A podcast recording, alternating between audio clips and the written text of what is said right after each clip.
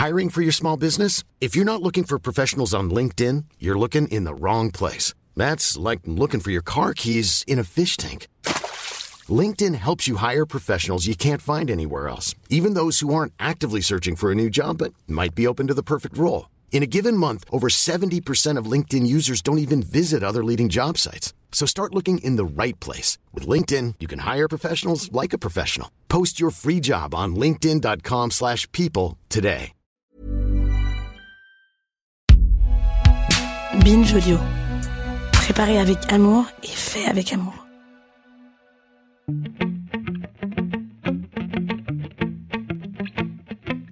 Salut, c'est Thomas Rozek. Même à moi qui ne suis pas un amateur acharné de la foule et de la fréquentation de mon prochain, l'absence totale de possibilité de se rassembler commence à peser. Alors j'ose à peine imaginer ce qu'il en est pour celles et ceux dont c'est la passion, voire le métier, voire les deux. Par exemple, les organisateurs et exposants dans les salons. L'idée nous est venue en apprenant l'annulation pour la deuxième année consécutive du traditionnel salon du livre, de nous interroger pas tant sur le ressenti de celles et ceux qui les fréquentent, mais plutôt sur la raison d'être de ces rassemblements qui peuvent être à la fois très populaire et très pointu. C'est Inès Guiza qui s'est chargée d'aller poser la question et qui est aux commandes de notre épisode du jour. Bienvenue dans Programme B. Fidèle au rendez-vous d'octobre, le salon de l'auto a ouvert ses portes.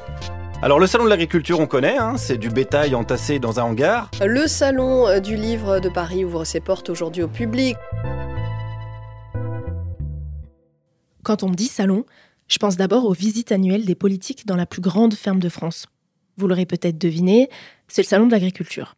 Et dans ce salon, les politiques ont souvent sorti le grand jeu, quitte à devenir les acteurs de scènes mythiques. Au détour d'une allée, le chef de l'État s'est même vu offrir une poule. Il y a l'attaque de l'œuf qu'a subi Emmanuel Macron en visite du salon en 2017, ou encore la phrase pleine de poésie de Jacques Chirac. Ça, ce sont pas des bovins, c'est des chefs-d'œuvre. Mais le monde du salon est bien plus vaste. Il y a des salons aux thématiques très précises, manga, jeux vidéo, mariage, et le salon de l'érotisme. On y trouve aussi euh, des thématiques moins conventionnelles, comme le salon du livre comestible. Oui, oui, ça existe. Bref, les salons, il y en a pour tous les goûts, ou du moins, il y en avait pour tous les goûts. Avec la situation sanitaire qui ne s'améliore pas, la majorité des salons sont annulés ou reportés. Dans le meilleur des cas, ils sont organisés en ligne. Les salons, ce sont des lieux historiques de rencontres, des rencontres pour commercer. Alors je me suis demandé si le commerce était la seule raison d'être des salons. J'ai posé la question à Julien Brahy, il est maître de conférences en sociologie économique à l'École nationale supérieure agronomique de Toulouse et il s'est intéressé aux événements temporaires et donc au salon.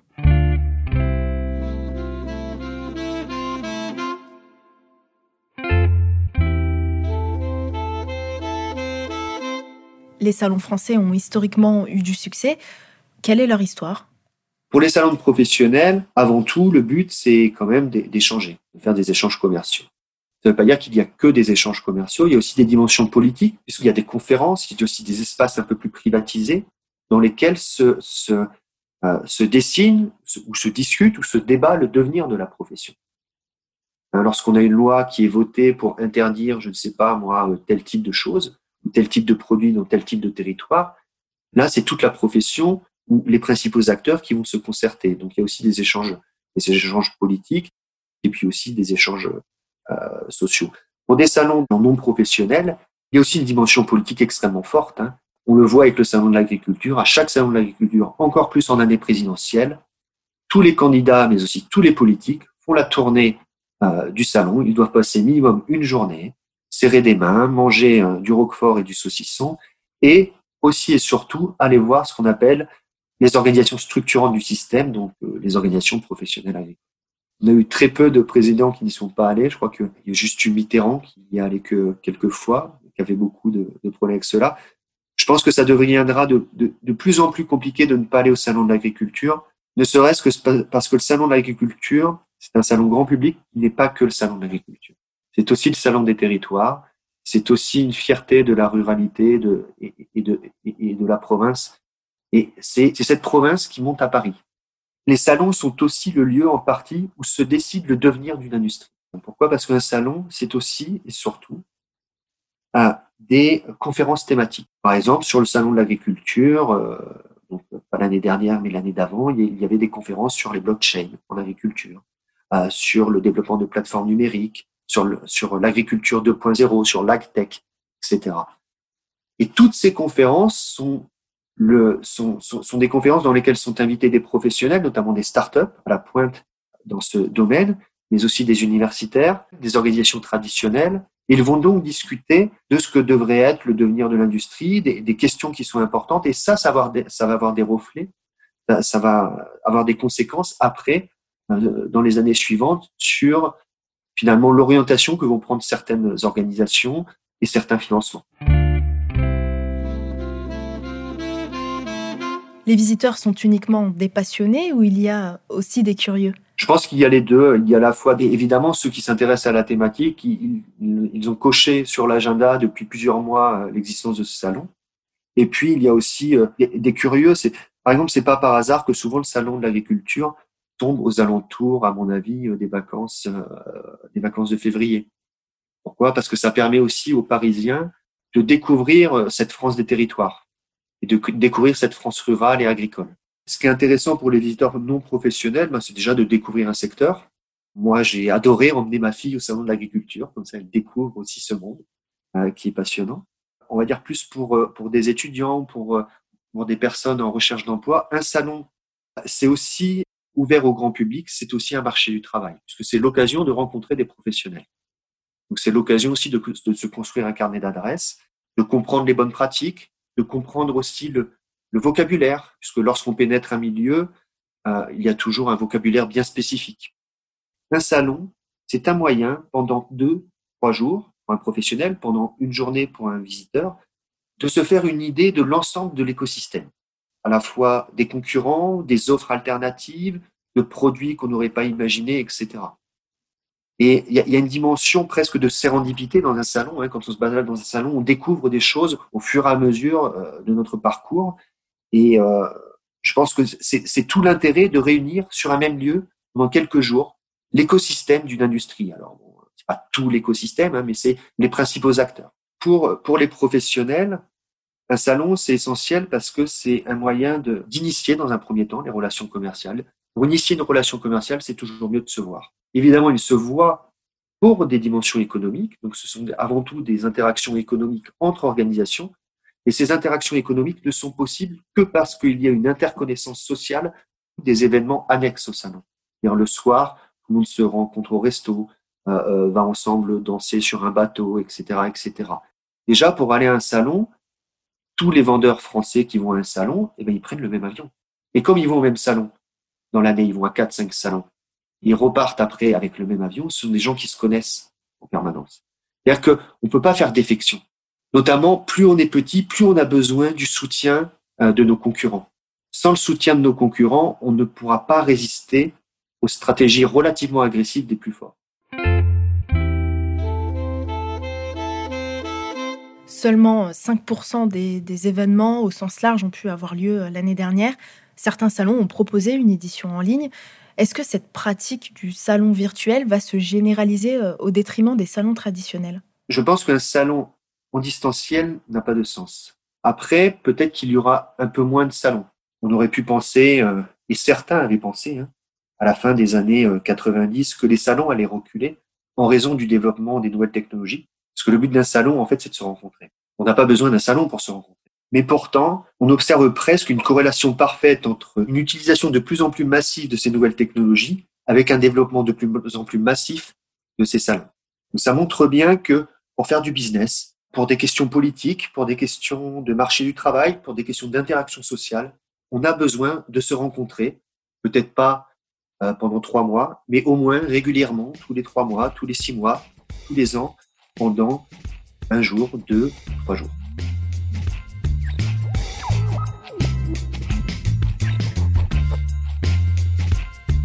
Les salons, c'est aussi l'endroit où des passionnés qui communiquent exclusivement sur les réseaux sociaux se retrouvent, se rencontrent une, deux ou trois fois dans l'année. C'est le cas des salons de culture geek. On y croise des gamers, mais aussi des cosplayers, des fans qui se déguisent et créent leurs propres personnages de manga ou de jeux vidéo. C'est pour ce besoin de rencontre, en chair et en os, que les salons de culture geek cartonnent depuis plusieurs années en France. Et c'est David Perron qui m'en parle. Il est maître de conférences en sciences de l'information et de la communication à l'Université d'Aix-Marseille et spécialiste de la culture geek.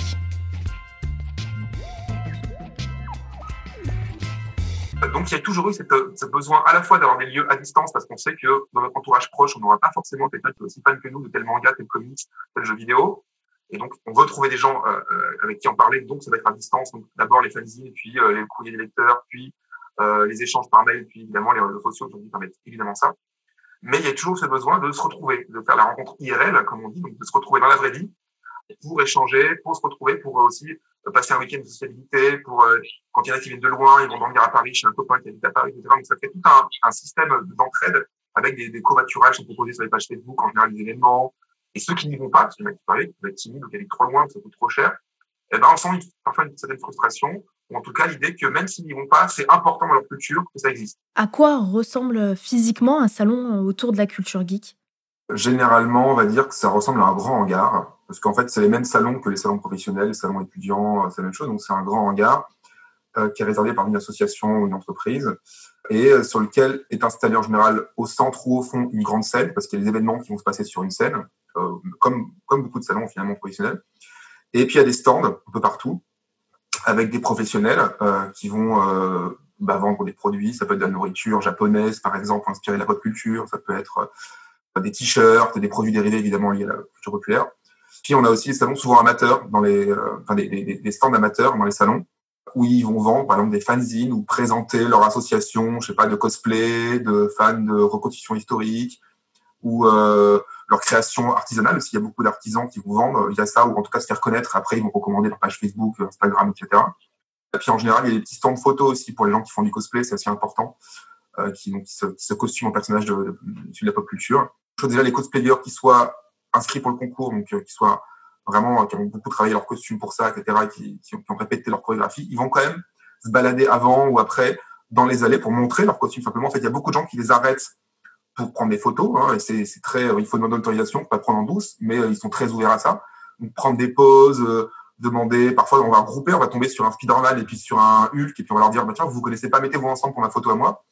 Et donc, on va créer comme ça des, des petits moments euh, de vie. Il y a des gens qui vont, des gens qui vont défiler parfois. Moi, je me souviens d'avoir vu des, des, orchestres médiévaux, par exemple, qui vont circuler, faire de la musique dans les, dans les allées ou des choses comme ça. Donc, il y a toujours des petits happenings qui se passent euh, dans la circulation euh, et qui, qui créent même le fait de se balader dans, dans le salon déjà est un événement. Et qui on peut y trouver sur place? Alors bah, déjà, il y a les visiteurs, évidemment, qui en fait sont vraiment partie prenante, contrairement peut-être à des salons professionnels ou au salon du mariage, etc où là, les visiteurs euh, font partie de l'événement, font partie de, de, ce qu'il y a à voir, parce que souvent, ils sont costumés. On voit, on voit de, vraiment de tout. Euh, contrairement au cliché de la culture geek classique, on voit surtout beaucoup de filles, euh, de femmes qui sont là euh, et qui, justement montrent leur costume ou qui participent ou qui viennent voir. Donc ça, c'est vraiment pas qu'un pas qu'un truc de, de garçon, contrairement à la vieille idée mais qui est en train de changer, euh, que la pop culture, en tout cas geek, sera un truc de garçon. Il y a vraiment tous les âges. Alors peut-être pas au-delà de 60-70 ans, bien sûr, parce que en général, ça fait appel à une pop culture assez récente, même s'il y a parfois des trucs anciens. On voit du Alien, du Star Wars, qui est pas, qui est pas tout, tout, tout jeune dans les expositions, dans les maquettes qu'on peut croiser. De plus en plus, ça, c'est une évolution qu'on a vue sur les 10 dernières années. Plus en plus de familles, alors qu'avant, c'est un public assez jeune, adolescent. Là, ils y sont toujours, mais il y a aussi des gens qui baladent avec leurs poussettes et, leur, euh, et, et, leurs enfants, etc. Des parents, euh, probablement geeks, euh, qui ont transmis cette culture à, leur, à, leurs enfants. Et puis, parfois des chercheurs aussi, des universitaires, qui de plus en plus interviennent dans l'endroit. Et puis en général, dans la plupart des conventions, il y a des petits concours, concours de cosplay notamment, euh, donc avec un défilé sur scène, avec une mise en scène, une musique, avec un jury qui est en général des, des, des cosplayers, des cosplayers un peu connus, qui vont remettre des prix. Et ça, c'est vraiment un événement assez central. Il peut y avoir aussi des, des concours de jeux vidéo sur scène, euh, des concours de danse, notamment avec Just Dance très souvent dans les salons, euh, ou des, des, des, joueurs de jeux vidéo professionnels qui vont montrer leur meilleure partie de, de StarCraft, de League of Legends, etc de nombreux salons professionnels euh, ou non d'ailleurs. J'ai l'impression que la rencontre, elle est quand même au service de la consommation. Est-ce que les rassemblements autour de, la culture geek ont la même dynamique? Oui, alors il y, a forcément une dimension marchande qui est présente, euh, mais en fait, elle, est contrebalancée. Déjà, déjà c'est des choses qui sont critiquées quand on écoute les discussions entre, entre, fans. Ils vont dire telle convention est devenue trop commerciale, euh, notamment euh, les critiques les plus grosses, Japan Expo, Japan Touch, etc. Comme aujourd'hui, il y a beaucoup plus de petits, de petits salons dans des petites villes moyennes ils vont plutôt aller vers ceux-là où ils vont trouver en effet un artisanat plus local, par exemple, et pas la même boutique de t-shirts qu'on trouve sur Internet et dans tous les salons, la même boutique de bonbons japonais, etc. Donc, il y a une vraie discussion là-dessus. Et euh, comme je disais tout à l'heure, il y a aussi une dimension très, très importante dans ces salons-là, c'est la présence des artisans euh, amateurs, c'est des gens qui, ne vivent pas de leur travail. Ils veulent se faire connaître, bien sûr, donc il y a une dimension aussi marchande, ils veulent vendre leurs produits souvent. Mais on est vraiment sur des bricoleurs des gens qui font ça dans leur garage, qui ont créé leur, leur petit page Facebook, leur petit compte Instagram pour montrer leur création. Euh, des maquettistes, des beaucoup d'associatifs aussi en fait qui font des maquettes, des reconstitutions de, batailles historiques ou de fantastiques, etc. Donc il y a une vraie dimension un peu contre-culturelle ou de niche qui peut rester marchande parfois parce qu'ils peuvent vendre leur création, mais qui est vraiment pas dans un but de euh, créer un grand marché euh, international ou de, de, de s'ouvrir de nouvelles portes, simplement de montrer et de dire bah, si vous voulez l'acheter, c'est possible, si vous voulez que je vous le crée, c'est possible. Mais la dimension amateur est très très importante et centrale, et quand elle disparaît, c'est très critiqué euh, en général pour les fans. Donc c'est un peu ambigu les gamers, ceux qui jouent aux jeux vidéo, commencent petit à petit à être acceptés euh, par la société. C'est un peu plus compliqué pour les cosplayers. Euh, est-ce qu'on peut dire que les salons, ce sont aussi des endroits où l'on peut s'exprimer et se sentir en sécurité? Oui, alors il y a vraiment cette idée-là, euh, chez, beaucoup de fans que j'ai rencontrés, cette idée que la convention, c'est aussi une bulle où on sait qu'on ne sera pas jugé. C'est-à-dire que les gens sont venus pour ça, même les gens qui ne sont pas costumés. Moi, je n'avais jamais les costumés, mais ils savent qu'il y a un regard plutôt bienveillant. Alors, il y a toujours des problèmes, notamment attention à ne pas toucher les gens, attention à demander quand on une photo. Il y a des règles un peu qui maintenant sont en général affichées au, début des salons pour, vraiment les montrer.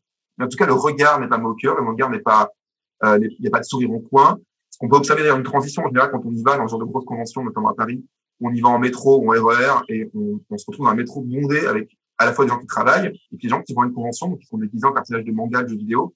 On voit ce, cette altérité, on voit des gens qui regardent un peu euh, bizarrement. Puis dès qu'on sort et qu'on arrive à la convention, on voit un soulagement, même dans le rapport dans les corps, quoi, les tiennent droit, ils se mettent dans leur personnage, ils commencent à, incarner une performance, et donc une fierté d'avoir créé aussi ces, costumes. En plus, ils ont créé souvent pendant des mois et des mois.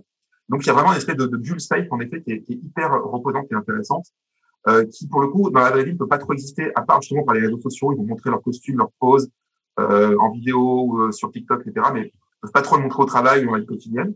Donc, ça va être vraiment le moment où on va pouvoir le faire. Donc l'idée que ça s'installe dans la vie quotidienne, elle doit vraiment être ancrée dans les gens. C'est pas les gens qui suivent. Simplement, il y a en effet une idée de bulle, comme on peut avoir euh, des gens qui vont match de foot le week-end pour regarder le, match et euh, sortir un peu des problèmes de la vraie vie. Ben, en effet, cette idée-là que là, on, se sort de nos problèmes, on est autre chose, on est autre part, on fait une performance et euh, on joue avec ça.